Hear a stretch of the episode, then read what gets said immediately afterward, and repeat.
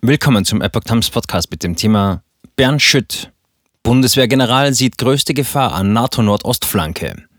Ein Artikel von Epoch Times vom 27. Juni 2022.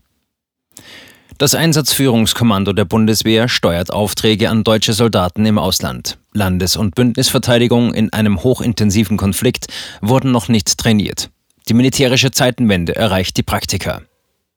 Der neue Befehlshaber des Einsatzführungskommandos der Bundeswehr, Bernd Schütt, sieht die größte Gefahr für eine militärische Eskalation mit Russland an der Nordostflanke der NATO.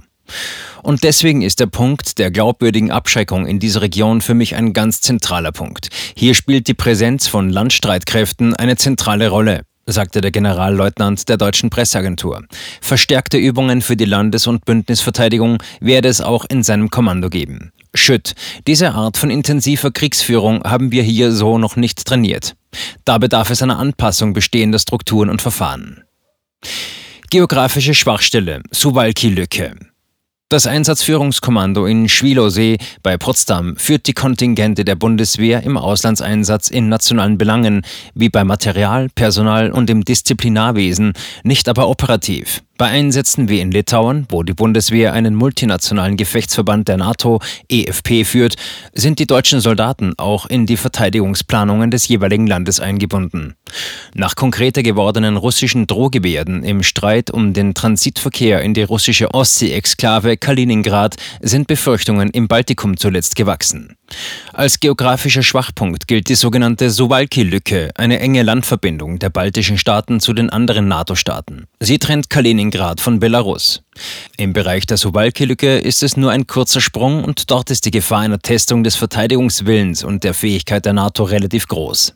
In diesem Raum kann man relativ schnell Truppen verlegen und dann zum Beispiel unter Einsatz von Luftlandetruppen einen ersten Stoß durchführen, sagte Schütt. In Putins Rational, vielleicht denkt er, die NATO kommt nicht. Schütt, das ist mehr als ein Stolperdraht. Deswegen sei es so wichtig, dass die NATO-Truppen im Baltikum präsent sind und verstärkt würden. Das ist mehr als ein Stolperdraht. Da wird sich Putin sehr gut überlegen müssen, wie die Reaktion ausfällt, sagte Schütt. Zentral sei die glaubwürdige Abschreckung. Die Glaubwürdigkeit machen aus meiner Sicht drei Dinge aus. Sie haben einen ausführbaren Plan, der mit dementsprechenden Kräften und Fähigkeiten hinterlegt ist. Und sie deklarieren, dass sie bereit sind, diese Kräfte einzusetzen und dabei nicht wackeln. Das zeigen sie und das demonstrieren sie. Dies habe dazu beigetragen, dass keine Angriffsvorbereitung auf das Territorium der NATO zu erkennen sei. Eine Mehr hat sich endgültig erledigt, dass es ohne Vorbereitung geht. Ganz ohne Vorbereitung geht das auch bei den Russen nicht, sagte Schütt. Es gebe eine Vorwarnzeit, aber nicht die Vorbereitungszeit, um dann Kräfte erst auszubilden und zusammenzuführen. Nach der russischen Annexion der Krim wurde umgesteuert. Die Bundeswehr war nach dem Ende des Kalten Krieges darauf getrimmt worden, Fähigkeiten und Kontingente für die Auslandseinsätze bereitzustellen, mit speziellen und auf die Aufgabe beschränkten Fähigkeiten. Nach der russischen Annexion der Krim im Jahr 2014 wurde umgesteuert und Bündnisverteidigung wieder in das Aufgabenportfolio übernommen. Im Jahr 2017 wurde der EFP-Gefechtsverband in Litauen aufgebaut. Das, was auf uns zukommen könnte, hat natürlich noch eine ganz andere Dimension. Wir haben dann andere Räume, andere Abstimmungserfordernisse und das das müssen wir üben, sagte Schütt.